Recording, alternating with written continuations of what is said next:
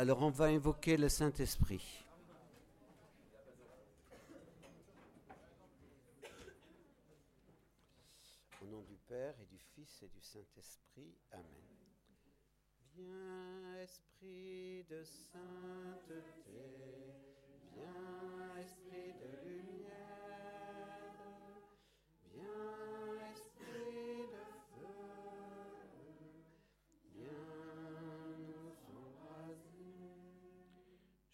Salue Marie, pleine de grâce. Le Seigneur est avec vous. Vous êtes bénie entre toutes les femmes, et Jésus, le fruit de vos entrailles, est béni. Sainte Marie, Mère de Dieu, priez pour nous pauvres pécheurs, maintenant et à l'heure de notre mort. Amen. Au nom du Père et du Fils et du Saint-Esprit. Amen.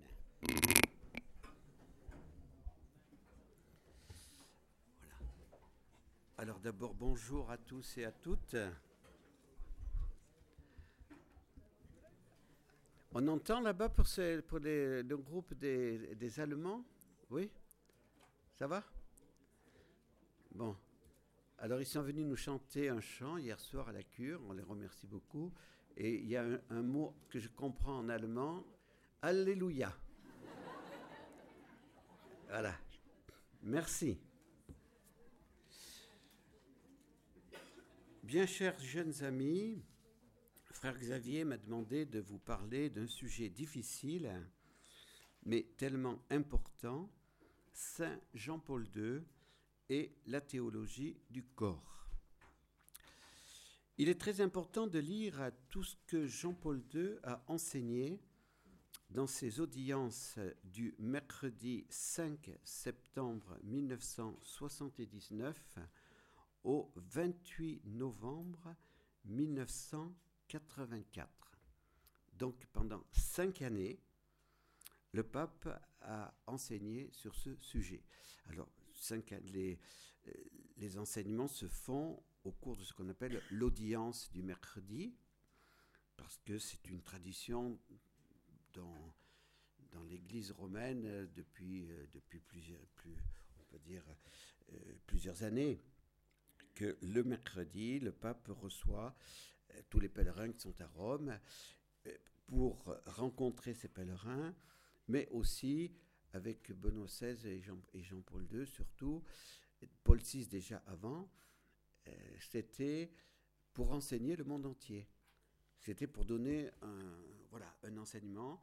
Et donc Jean-Paul II, qui avait été professeur de philosophie à Lublin, qui avait particulièrement approfondi la philosophie personnaliste et qui avait particulièrement approfondi, comme vous l'avez vu hier soir, euh, le, bon, la question de l'amour, du mariage, euh, qui était aussi poète, mais je dois bien reconnaître que les poèmes de Jean-Paul II, je connais pas grand, j'y comprends pas grand-chose parce que c'est une, une, manière de, faire de la poésie qui n'est pas tout à fait la même que la nôtre, mais euh, euh, il, il a approfondi cela d'une façon très, très, très, très personnelle.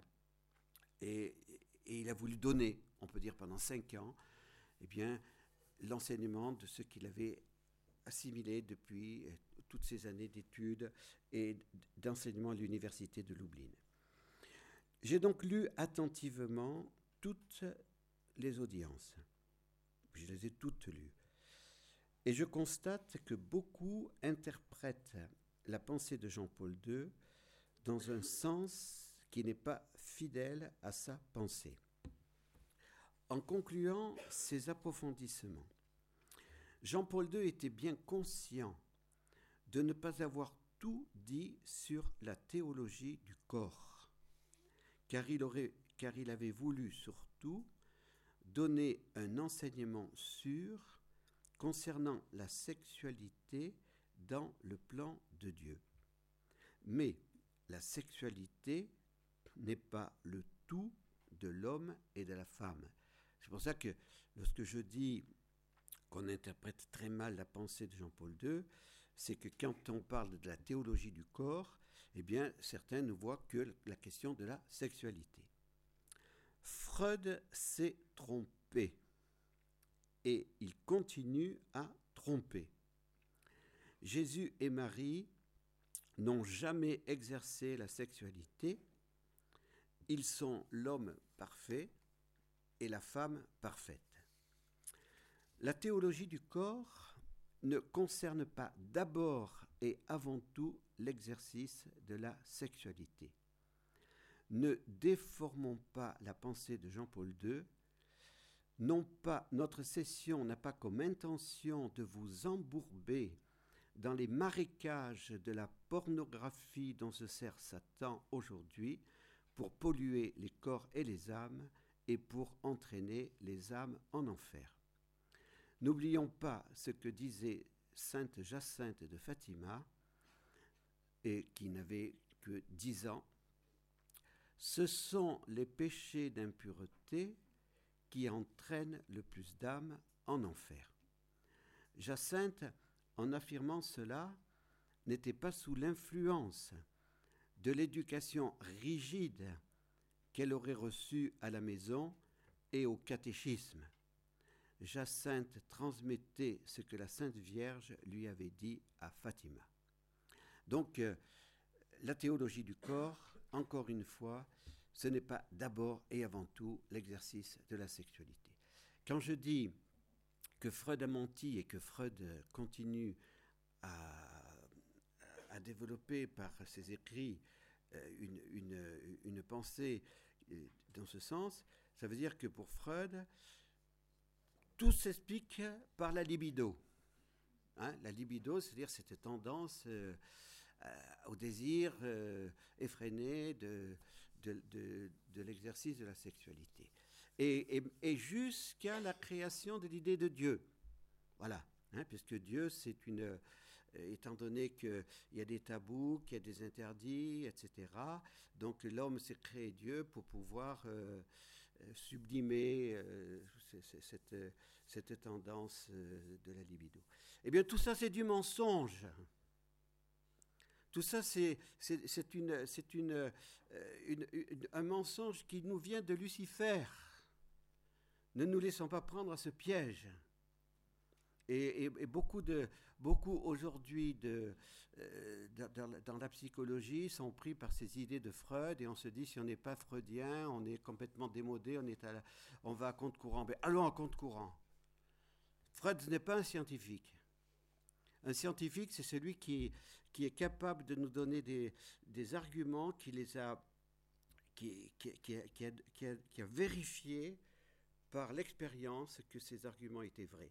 Eh bien, les arguments de, de, Freud sont faux parce que ce n'est pas l'exercice de la sexualité qui est le tout de l'homme. Le tout de l'homme, c'est Dieu. L'homme est fait pour Dieu. L'homme, il n'est pas fait pour jouir de, tout temps de la sexualité. Voilà. Ça, je crois que c'est une chose très importante de commencer par là. Saint Jean-Paul II a voulu faire comprendre, pendant les cinq premières années de son pontificat, que l'homme et la femme sont les seules créatures de ce monde visible à l'image et à la ressemblance de Dieu tout le monde visible a été créé pour l'homme et ce dernier a été placé au sommet de la création. Les premiers chapitres du livre de la Genèse que Jean-Paul II a médité avec tant de rigueur et d'attention révèlent d'abord la solitude de l'homme dans le monde visible. Cette solitude originelle ne dure pas. Dieu donne à Adam, la femme, os de ses os, chair de sa chair. Si Jean-Paul II, auteur d'Amour et responsabilité, donc ce livre Amour et responsabilité, il a écrit avant d'être pape, a tenu à développer pendant cinq années le thème de la théologie du corps, c'est que ce thème est de plus en plus d'une haute importance pour les hommes de notre temps et pour leur salut éternel. Alors peut-être euh, il faudrait que j'explique aussi qu'est-ce que ça veut dire théologie du corps. Eh bien, ça veut dire que le corps, on peut l'étudier de différentes manières. Euh, si vous faites bon, dans les sciences, on, l'étudie du point de vue de la biologie. comment il fonctionne, quelles sont toutes les fonctions du corps, etc., etc. Ensuite, on peut avoir une philosophie du corps. Euh, c'est les philosophes qui vont essayer de, de, voilà, de, se dire qu'est-ce que le corps humain, etc., etc. Et puis la théologie du corps, eh bien, c'est comment Dieu, voit euh, la signification du corps humain? Voilà, si vous voulez, c'est toujours par en haut, quel est le plan de Dieu sur le corps humain? Alors après la théologie du corps, il faudra que quelqu'un fasse une théologie de l'âme. Voilà, c'est urgent. C'est urgent. Donc, euh, on attend que quelqu'un fasse une théologie de l'âme. Alors, l'homme et la femme ont une égale dignité. J'espère que vous en êtes convaincus. Voilà. Donc, euh, ils sont des sujets, c'est-à-dire des personnes à l'image et à la ressemblance de Dieu. Hein. Quand ils sont des sujets, là aussi, il faut tout expliquer au fur et à mesure, parce que nous, on, en parle d'une façon très, très, très, très, très simple, parce que, bon, on a étudié ça pendant des années, euh, donc mais, pour celui qui, entre euh, dans la réflexion, qu'est-ce que ça veut dire être un sujet hein? Un sujet, c'est être je, c'est être tu, être il, nous, vous, etc. Hein? donc, vous savez que vous êtes une personne parce que vous savez ce que ça veut dire je. Et vous savez que ça veut dire tu. Évidemment, si vous savez plus du tout ce que c'est qu'un jeu ou un tu, évidemment, c'est plus la peine de continuer. Hein. Mais vous avez quand même une, intelligence pour arriver à comprendre que le tu, c'est celui qui est différent de moi. Et que, voilà. Donc, ma personne, eh bien, je la découvre dans mon sujet. Voilà. Je, sais que moi, eh bien, je ne peux pas être répété. Il n'y a, qu'un autre, il n'y en a pas d'autres qui seront comme moi. Même si, si, on peut avoir des ressemblances physiques sur certains points, la personne, elle est unique. Et, donc, cette personne, elle, se distingue bien du tu. Hein, et c'est justement à travers euh, la, si vous voulez, la, relation entre l'enfant, le papa et la maman que se crée l'identité d'un sujet. Hein, c'est le, petit enfant, eh bien, le premier sourire, le premier mot, les premiers mots qu'il dira, c'est papa, c'est maman, et puis s'il est chrétien, c'est Jésus et Marie. Voilà, donc, euh, hein, c'est comme ça. Et, c'est là qu'on on forge son identité. C'est ça la personne. Mais la personne, on n'est pas, pas capable de de, voilà, de, dire plus. Euh, ceux qui sont un peu courageux, je vous, je vous, je vous, je vous engage à lire Personne et acte de Jean-Paul II. Euh, accrochez-vous. Euh, mais c'est le un, travail colossal qu'a fait Jean-Paul II pour justement essayer de, de préciser le mystère de la personne. Voilà. Et je pense que Jean-Paul II est le premier philosophe du monde avoir fait une analyse si rigoureuse, si détaillée sur le mystère de la personne.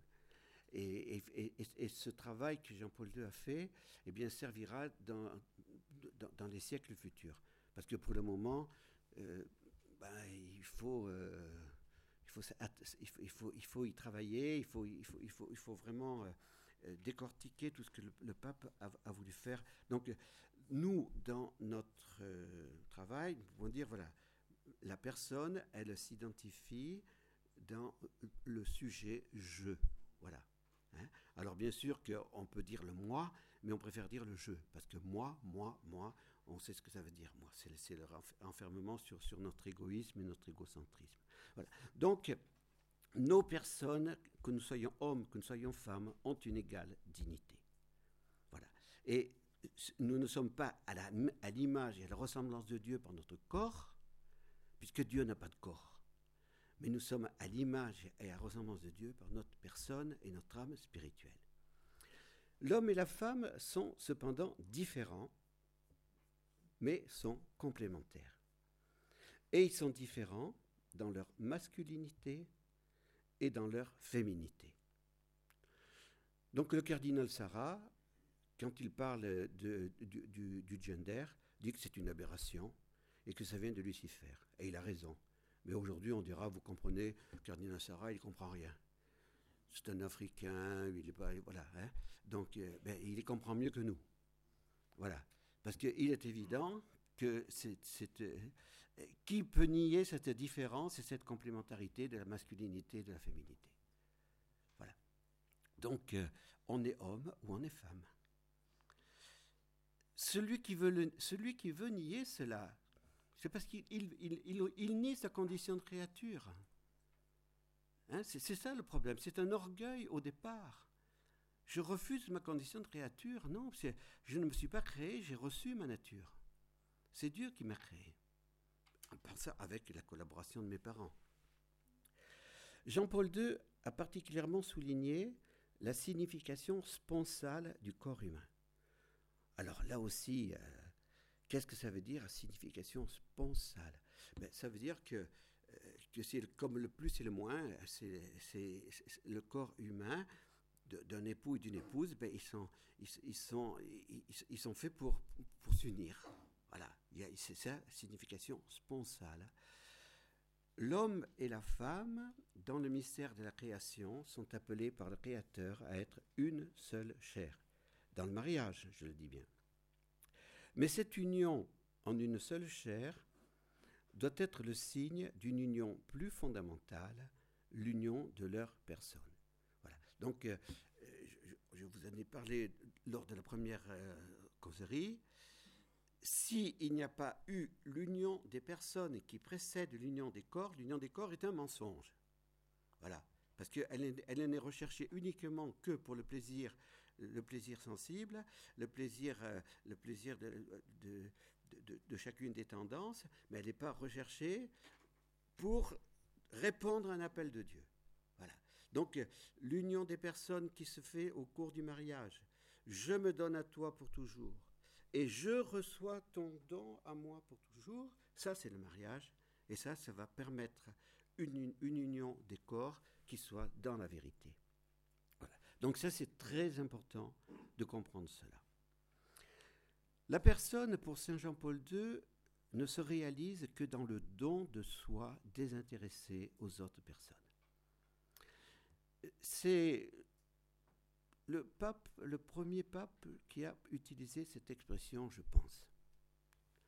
Et il a utilisé cette expression dans une lettre que je vous, pour ceux qui veulent approfondir la question, la lettre aux familles en 1994 pour l'année internationale de la famille. Alors, prenez le temps de la lire. Le, style du pape est pas facile, le style de Jean-Paul II, surtout quand il écrivait de A à Z son texte.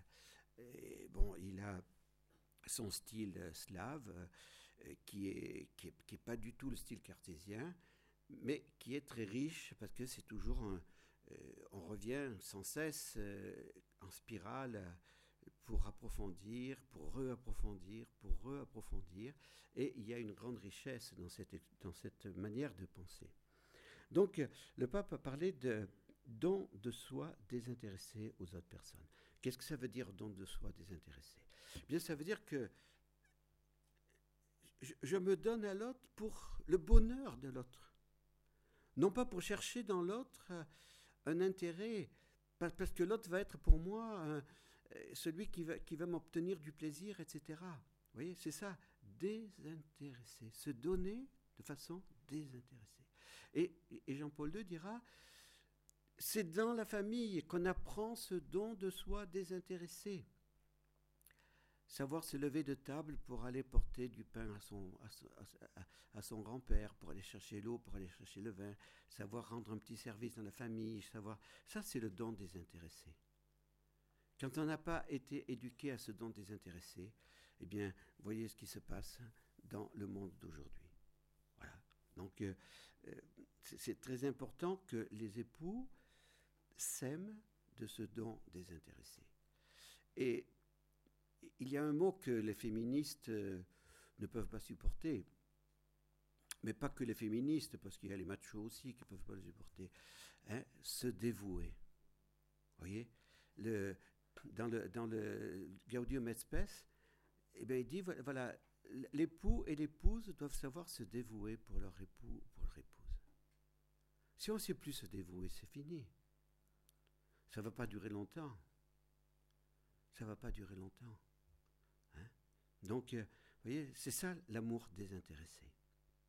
Sainte Thérèse de l'Enfant Jésus a eu la plus belle intuition du mystère de la personne, créée à l'image et la ressemblance des personnes divines. Elle n'a pas défini la nature de la personne, c'est-à-dire ce, qu'elle est, puisque ce qu'elle est, ça nous dépasse, c'est notre mystère. Mais elle a eu l'intuition de sa réalisation et de son épanouissement. Aimer, c'est tout donner et se donner soi-même. Voilà. Aimer, c'est tout donner et se donner soi-même. Là, c'est la personne. Là, c'est la réalisation de tout. voyez? Dieu le Père est le, fondement, le fondement de, dans, la vie trinitaire et aussi, on peut dire, pour, pour la création de l'univers entier et, et notre propre création. Donc, si je veux savoir quel est le mystère de la personne, je regarde d'abord Dieu le Père. Alors, rassurez-vous, moi je ne le vois pas, donc si vous ne le voyez pas, vous dites, euh, je ne le vois pas, mais je le vois avec mon esprit. Je, rentre en, communion avec lui dans la prière. Et qu'est-ce que Dieu le Père? Vous voyez, euh, l'homme euh, le plus intelligent qu'il soit, le plus compétent qu'il soit, le, grand maître d'université, ben, il va bien transmettre son savoir. Mais c'est quand même embêtant que l'élève le dépasse. C'est arrivé pour Alexis Carrel. Hein, Alexis Carrel qui devient plus compétent que ses professeurs, eh bien, on ne peut pas le supporter, il est obligé de partir aux États-Unis. Bon. Donc, euh, euh, il y a toujours quelque chose qu'on transmet, hein, mais quand même, il faut qu'on garde quelque chose qui nous rend supérieurs aux autres. Eh bien, Dieu le Père donne tout. Dieu le Père donne tout.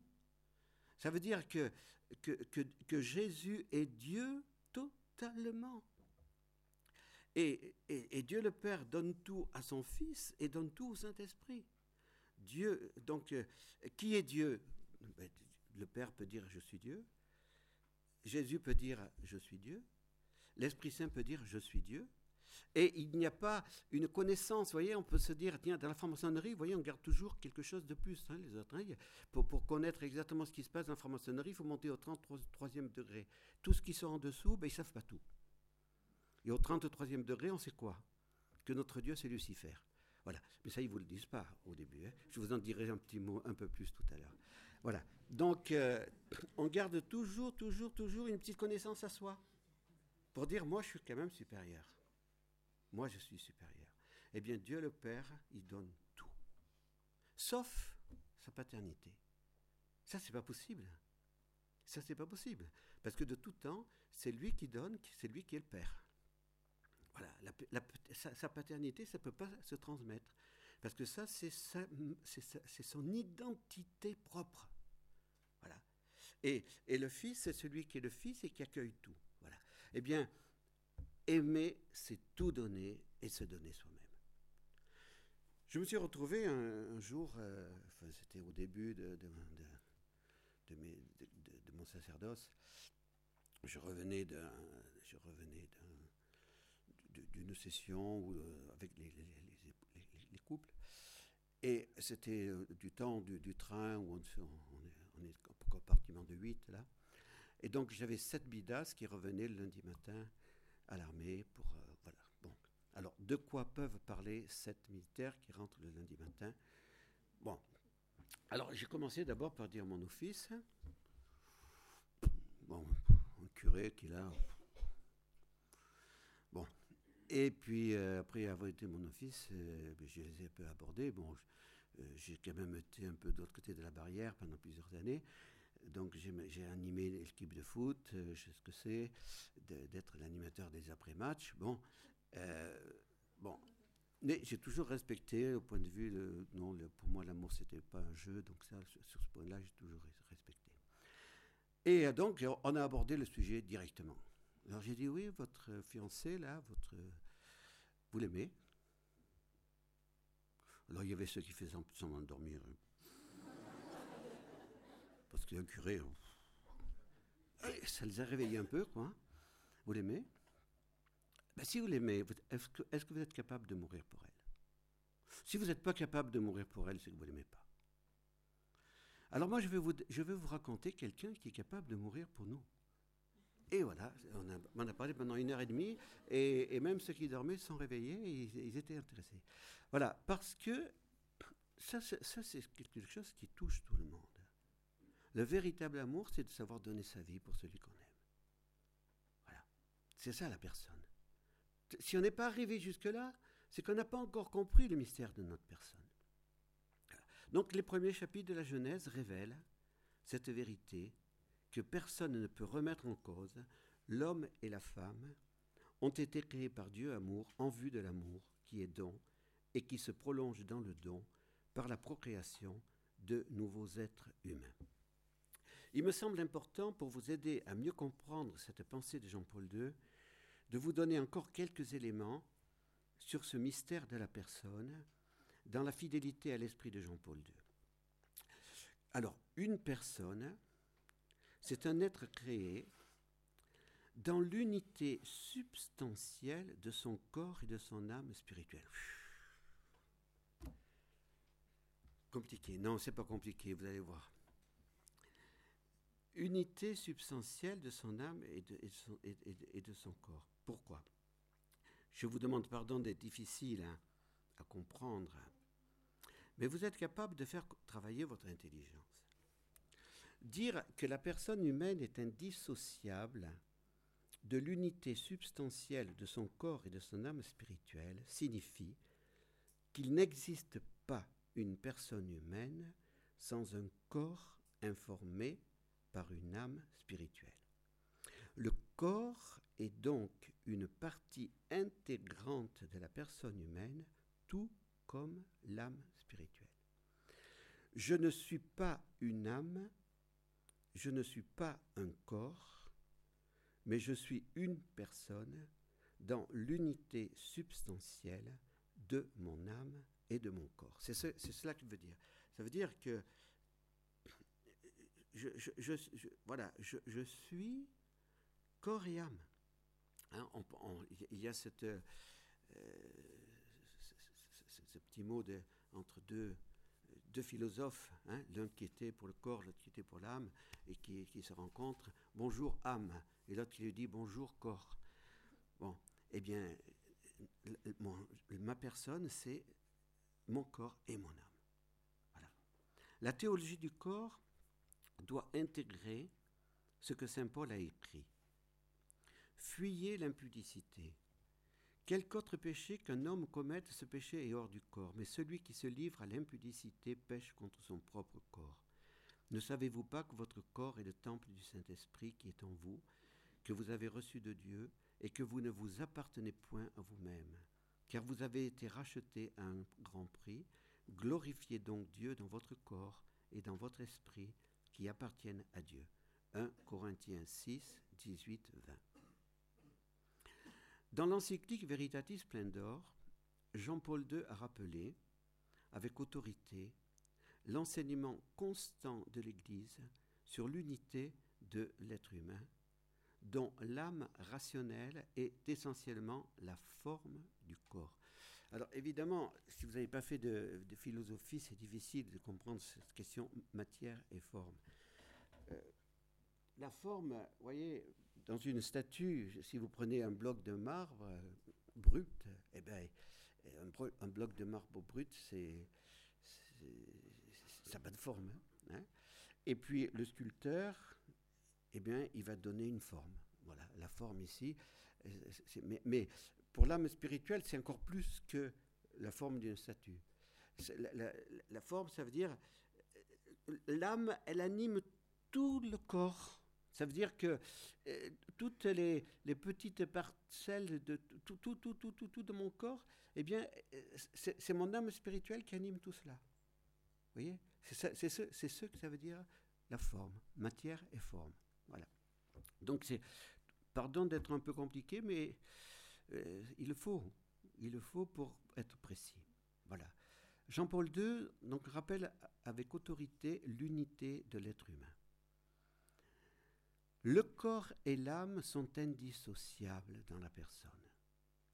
Ils demeurent, ils se perdent ou se sauvent ensemble. Il est très important de bien comprendre cet, enseignement infaillible. Lorsque l'on prie du corps d'un défunt, on a fait cela il y a, deux semaines auprès de, notre frère André, hein, qui, qui, a vécu sa Pâque le 16 octobre, on comprend mieux encore cet enseignement de l'Église. Au moment de la mort, l'âme spirituelle n'anime plus le corps du défunt. Et ainsi, lorsqu'on dit que l'âme est essentiellement la forme du corps, c'est cela que l'on veut dire. Mais si l'âme spirituelle anime le corps et la forme du corps, elle ne peut pas mourir. Elle ne peut pas être anéantie parce qu'elle est immortelle. Dieu ne voulait pas la séparation de l'âme et du corps. Cette séparation est le châtiment du péché originel. L'homme et la femme ne devaient pas passer par la mort dans le plan de Dieu, mais nous le savons, il y aura la résurrection, et avec la résurrection des corps, eh bien, l'âme récupérera son corps qui sera spiritualisé comme le corps du Christ. Autre considération pour vous aider à mieux comprendre. L'homme et la femme n'auront pas un deuxième corps. La réincarnation a été inspirée par le démon menteur. C'est une ruse pour faire croire que l'on peut pécher, jouir sur cette terre, on aura toujours le temps de se rattraper dans une autre vie. Hein, ça, c'est la, la, réincarnation. Donc faites pas tout si, allez-y, allez-y, prenez bien du plaisir, etc. Puis vous verrez plus, plus tard, vous vous réincarnerez, donc il n'y aura pas de problème. À la fin, tout le monde sera sauvé. Non, le corps et l'âme se sauvent ou se perdent ensemble. Nous n'avons qu'une vie. Le corps n'est pas à l'âme ce que le cheval est au cavalier. Euh, c'est mon cousin, André Richard, qui m'avait fait comprendre cela parce que j'avais été un peu troublé quand j'avais votre âge, euh, vingtaine d'années, j'avais 21 ans, 22 ans, par un moine, par un moine, qui c'était à l'abbaye d'Aiguebel, il s'appelait le Père Alexis, et ce moine m'avait dit, alors ce moine, euh, je ne sais pas où est son âme aujourd'hui, hein, mais euh, ce moine euh, lisait dans les, dans les lignes de la main, il allait au casino de, de Cannes, il allait, bon, voilà. Bon, et ce moine m'avait dit, j'ai été brûlé vif au moment de l'Inquisition. Donc je suis réincarné. Un moine, hein? Je ne plaisante pas. Alors quand on a 20 ans et qu'on entend ça, euh, ça, vous, ça vous fait travailler. Ça vous... Voilà. Hein. et c'est vrai que ça, m'avait fait... Euh, euh, tiens, c'est curieux ça quand même. Hein. et ce moine, mais personne ne lui a jamais rien dit. Hein, là aussi, c'est une question importante parce que ce qu'il m'avait dit à moi, il l'a dit à d'autres. Bon. Et alors, c'est mon cousin qui m'avait donné cette image. Il m'avait dit le, le cavalier et le cheval ils forment un tout. Hein, celui qui gagne la médaille d'or aux Jeux Olympiques, ben, s'il n'a pas un bon cheval, il ne gagne pas. Donc, euh, ils forment un tout. Mais le cavalier, il, peut changer de cheval. L'âme, le corps et l'âme, c'est pas comme le cavalier et le cheval. On ne change pas de cheval. Donc, on n'a qu'un seul corps. Voilà. Donc, le corps n'est pas à l'âme ce que le cheval est au cavalier. Le corps n'est pas une réalité étrangère à la personne humaine. Il fait partie intégrante de la personne et c'est pour ça qu'on appelle unité substantielle. Voilà, unité substantielle avec l'âme spirituelle. Notre corps a été sanctifié par l'eau du baptême. Notre corps a reçu l'onction du Saint-Crème au moment de la confirmation. Notre corps a donc été consacré par la grâce du baptême et de la confirmation. Notre corps reçoit le corps du Christ dans l'Eucharistie. Hein, c'est bien notre corps qui le reçoit. Après, bien sûr, c'est pour nourrir notre âme, mais c'est dans notre corps qui vient le corps du Christ. Donc, euh, que ce développement vous aide à mieux comprendre pourquoi Saint Paul nous demande de glorifier Dieu dans notre corps.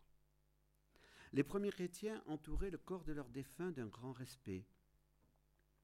Il était religieusement enseveli dans les catacombes à Rome. Une lampe brûlait devant le tombeau pour signifier que le corps dort en attendant la résurrection de la chair. Cette résurrection des morts au dernier jour est une vérité révélée. Elle est très importante et elle est une confirmation de plus contre la doctrine mensongère de la réincarnation. Donc ne vous laissez pas influencer par la réincarnation. Il y a, des catholiques aujourd'hui qui sont influencés par la réincarnation. C'est un mensonge de, satanique, absolument. Donc il faut une théologie du corps et puis une théologie du corps réaliste. Alors qu'est-ce que c'est qu'une théologie du corps réaliste? Bien, c'est une théologie qui comprend la doctrine du péché originel. Saint Jean-Paul II n'ignorait pas le péché originel et ses conséquences. Attention aux idéalistes qui ne tiennent pas compte de l'homme et de la femme historiques, c'est-à-dire les fils et les filles d'Adam et Ève après le péché originel. Saint Paul était réaliste. Saint Paul disait La chair convoite contre l'esprit et l'esprit contre la chair. Il y a donc euh, comme frère Jean-Régis en parlé hier dans son homélie, hein, ce, combat entre le, voilà, la, chair, qui est marquée par la triple concupiscence, et l'esprit. Et l'âme spirituelle devient comme l'ennemi de la chair. Voilà. Hein. et donc ce, ce combat, chacun d'entre vous, vous le connaissez. À moins que parmi vous, il y ait des Immaculées Conceptions. Euh, voilà. Hein, mais l'Immaculée Conception, il me semble qu'elle est unique, il n'y en a pas deux. Voilà. Donc, euh, on a tous en nous cette loi, euh, ce, combat.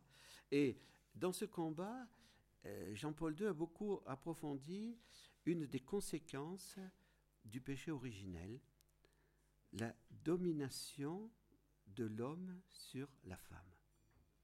Cette domination fait partie des conséquences du péché originel. Mais avant qu'il y ait cette domination, il y a aussi cette convoitise de la femme. Hein? Ton désir te poussera vers ton homme et lui te dominera. Hein? Aujourd'hui, vous voyez, tout, euh, ce combat actuellement, le harcèlement sexuel, harcèlement sexuel. Alors c'est vrai qu'il y a harcèlement sexuel, euh, malheureusement, mais, mais aussi, écoutez, habillez-vous comme il faut. Mais oui, mais hein, regardez toutes ces modes qui, qui, qui, excitent le, qui, qui, excitent la tendance malheureusement déréglée chez les hommes. Mais, mais, mais aussi, la femme devient un objet avec toutes ces modes indécentes. Alors mettez pas des burqas, s'il vous plaît. C'est évident.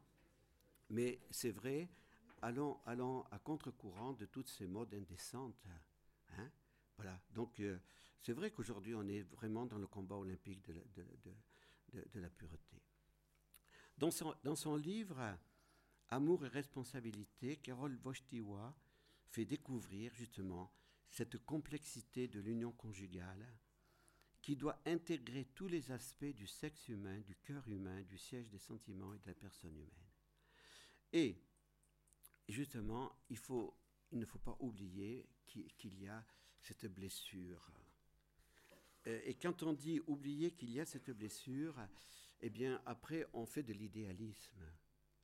Parce que le père ici n'avait pas peur, quand il parlait aux, époux, de parler de la misère de la sexualité. Il y a la misère de la sexualité. Et, parce que justement, c'est très difficile de dominer cette, euh, cette triple concupiscence. C'est très difficile. Mais ce n'est pas impossible avec la grâce de Dieu. Voilà, c'est pour ça que Jean-Paul II parle de l'harmonie entre l'ordre de la création et l'ordre des personnes. Il faut que, l'union de, l'homme et de la femme soit dans cette harmonie. Sinon, la sexualité n'est pas un épanouissement, elle devient un lieu de conflit. Elle devient la domination de l'homme, la frustration de la femme, et ensuite, eh bien, c'est euh, c'est la division, et c'est tout ce que vous voyez aujourd'hui avec euh, tous les divorces et tout, et tout, et tout. Voilà. Donc il faut que l'ordre des personnes puisse arriver en harmonie avec l'ordre de la création. Et donc, il est évident que lorsque, lorsqu'il y a cette harmonie, lorsque véritablement l'amour des époux et des épouses est animé par l'amour de charité, alors il y a, oui, un, réellement un, don désintéressé de soi qui fait que, alors, l'épanouissement de chacun peut être donné. Bon, je ne peux pas vous en dire plus là-dessus parce que je vois que le temps tourne, mais vous aurez le, bon, le, texte écrit, après vous pourrez revenir là-dessus. Je, voudrais, je voudrais m'arrêter un instant sur ce que Benoît XVI a dit dans son encyclique Deus Caritas Est, qui n'a pas euh, été très lu, commenté par, euh, par nos médias, et c'est dommage. Parce que Benoît XVI, justement, a parlé de, de, ce conflit entre Eros et Agapé. Bon, euh, frère Benoît, je pense hier, vous a parlé de tout cela. Donc, Eros a donné érotisme. Hein. Agapé, c'est l'amour de charité. Donc, on peut dire qu'il y a, même si je, ne, je, ne, prends pas toutes les, les, les, les étapes donné par frère euh, Benoît hier, Eros, Philène, Agapé. Donc Eros, eh bien, c'est surtout l'amour euh, physique de, la sexualité. Philène, c'est l'amour d'amitié. Agapé, c'est l'amour de charité. Donc il faut, pour l'harmonie, que Eros indiscipliné puisse être en harmonie avec Philène et Agapé. Et c'est cela qui est le plus difficile. Et justement, Benoît XVI, dans cette encyclique, montre combien eh bien, il y a eu cette décadence d'Eros, hein, particulièrement par le paganisme, par, euh, qui a, euh, et, on le voit aujourd'hui avec la pornographie, avec l'érotisme, etc. Eh bien, tout cela, c'est la, décadence totale de, l'amour. Et donc, il faut maintenant avec la grâce euh, du Christ, avec la rédemption, eh bien, il faut que justement l'homme ne se laisse plus dominer par cet instinct d'éros dégradé. Des purifications, des maturations sont nécessaires. Et si on ne vit pas des, fiançailles déjà chastes, on n'y arrivera pas dans le mariage. C'est pour ça qu'il euh, il est important qu'on ait des fiançailles euh, où on, apprend à se connaître, on apprend à, dialoguer, on apprend cette communion des personnes avant d'arriver à cette union des corps. Et si on met l'union des corps avant, eh bien, ça sera très difficile. Ce sera très difficile d'arriver à la véritable harmonie que Dieu veut. Et euh, je sais que vous l'avez entendu hier, hein, l'un ou l'autre l'a répété, la façon d'exalter le corps, dit Benoît XVI, à laquelle nous assistons aujourd'hui, est trompeuse l'éros rabaissé simplement au sexe devient une marchandise, une simple chose que l'on peut acheter et, vendre. Mais l'Église n'est pas, ne condamne pas l'amour humain. Bien au contraire, l'Église sait très bien que c'est Dieu qui est le créateur de cet amour humain. Mais cet amour humain, eh bien justement, il doit, euh, revenir à sa source, tel que, que Dieu l'a voulu au début de la création. Dans l'audience générale du 24 octobre 1984, Jean-Paul II a donné un conseil très important pour la domination de la chair afin de ne pas être esclave des roses dégradées. Développer la continence. Alors ça veut dire quoi développer la continence? Euh, dans, dans les, les, moniteurs Billings, puisque je, les ai, on peut dire, accompagnés pendant 12 ans, ils utilisaient le mot abstinence. Alors j'ai dit non, il ne faut pas utiliser le mot abstinence. L'abstinence, c'est pour s'abstenir de, de viande le vendredi. Euh, ce n'est pas, pas la même chose ici. La continence, ça veut dire la domination. Domination de, de, cette tendance euh, très forte hein, et, qui, et qui est encore plus forte chez l'homme.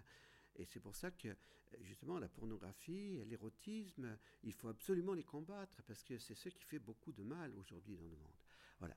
Donc, euh, eh bien, cela signifie que la banalisation de la sexualité n'est pas une bonne chose. Et qu'il faut dire aux époux, il faut dire aux fiancés, il ne faut pas banaliser cet acte sexuel.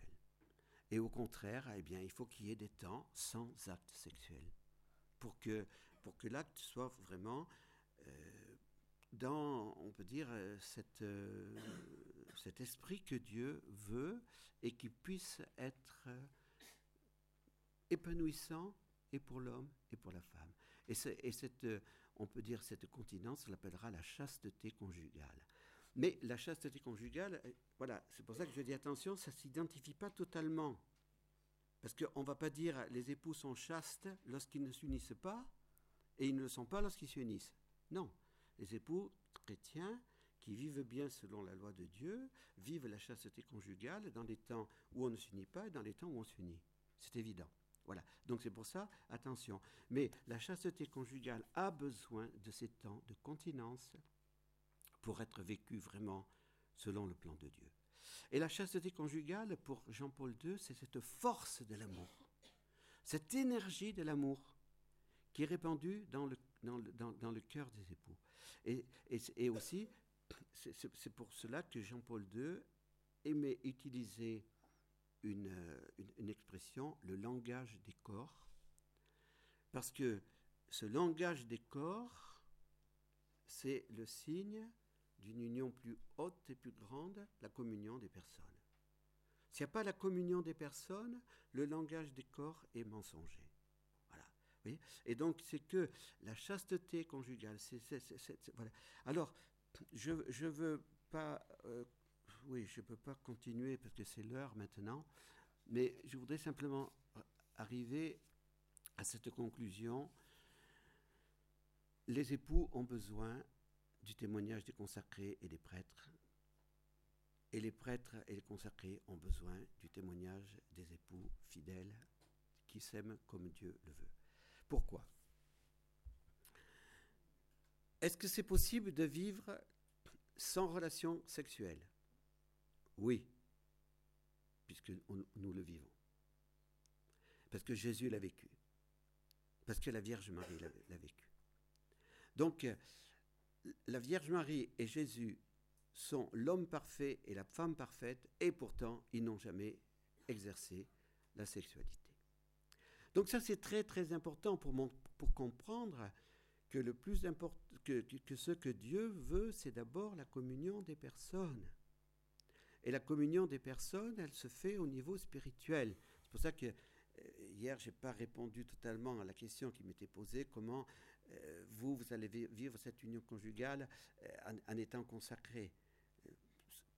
Pour, moi, il n'y a, pas de problème, puisque le, problème n'est pas uniquement le problème du corps. Le problème est un problème de la communion, la communion des esprits, la communion des âmes spirituelles. Voilà.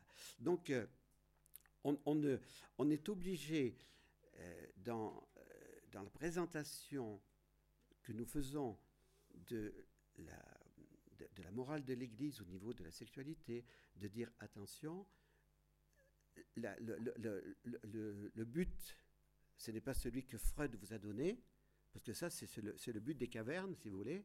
Hein. Euh, pour, Freud, c'est la sexualité, c'est l'union sexuelle qui est première. Pour l'Église, c'est l'union des personnes et c'est la communion des personnes qui est première. Voilà. Et donc, les consacrés doivent donner cette euh, image de l'épanouissement dans le vœu de chasteté. Et ça, vous en avez besoin. Et ne vous laissez pas tromper, parce que vous voyez, les médias aujourd'hui sont là, hein, et, on est, et, on, tombe dans leurs panneaux. On tombe dans leurs panneaux. Hein, parce que euh, on, va vous présenter, on va vous dire, voyez, tous les prêtres sont des pédophiles, tous les prêtres sont des pédophiles. Malheureusement, il y a eu quelques cas, malheureusement, et nous devons les condamner. Et c'est évident. Nous devons être fermes euh, par rapport à cela. Mais écoutez, franchement, dans la communauté, il n'y a aucun pédophile. Et, vous avez besoin de savoir que les frères et les sœurs sont là et qui vivent leur, leur, vœu de chasteté fidèlement. Parce que s'il y avait un pédophile, il serait mis dehors immédiatement. C'est évident. Hein. Donc, euh, euh, arrêtons ensuite de, faire la chasse à, ces, pauvres prêtres. Qui, alors, les coupables, qu'on les condamne. Hein. mais s'il vous plaît, c'est pas parce qu'on a mis la, main sur l'épaule d'un garçon qu'on est un pédophile. Hein. Bon, ne, nous laissons pas piéger. Tout ça, c'est la, gauche bien pensante, moralisante, qui, est en train de, nous culpabiliser. Mais ne nous laissons pas prendre à ce piège. Ne nous laissons pas prendre à ce piège. Et sachons réagir. Et sachons dire, c'est pas vrai. Oui, il y a des, cas, mais c'est vrai, ben, ces cas-là, il faut qu'il faut qu'il hein, faut. Mais en même temps, euh, hein, les bien-pensants de la gauche, euh, voilà, hein, on, peut trouver des cas. bon, et beaucoup plus nombreux que dans l'Église. Bon, alors donc, euh, vous avez besoin vous avez besoin du témoignage des prêtres et des consacrés. Vous en avez besoin.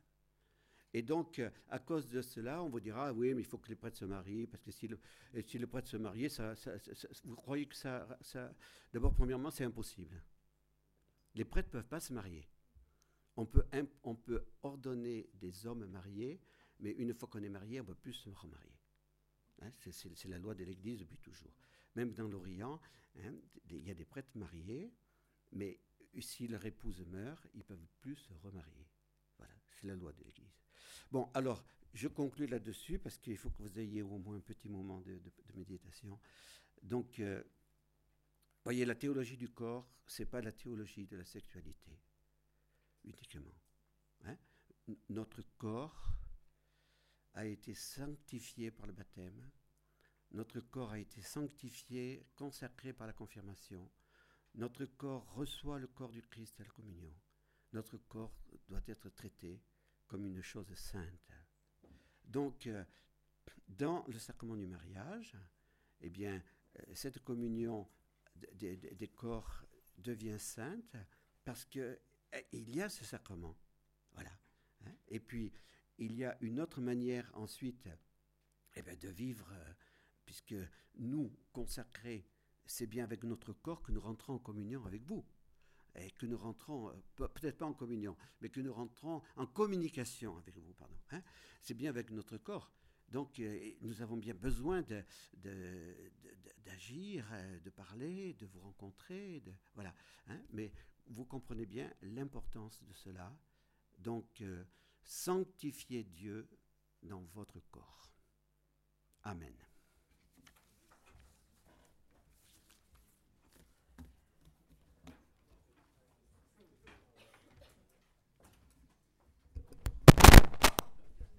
Ben, merci beaucoup, Père Bernard.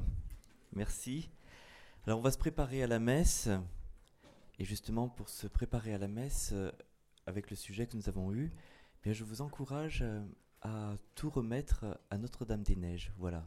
N'hésitez pas à prendre un petit temps de prière, euh, tout spécialement Notre-Dame-des-Neiges, et, et qu'elle nous guide et qu'elle nous aide à grandir dans ce, dans ce bel amour.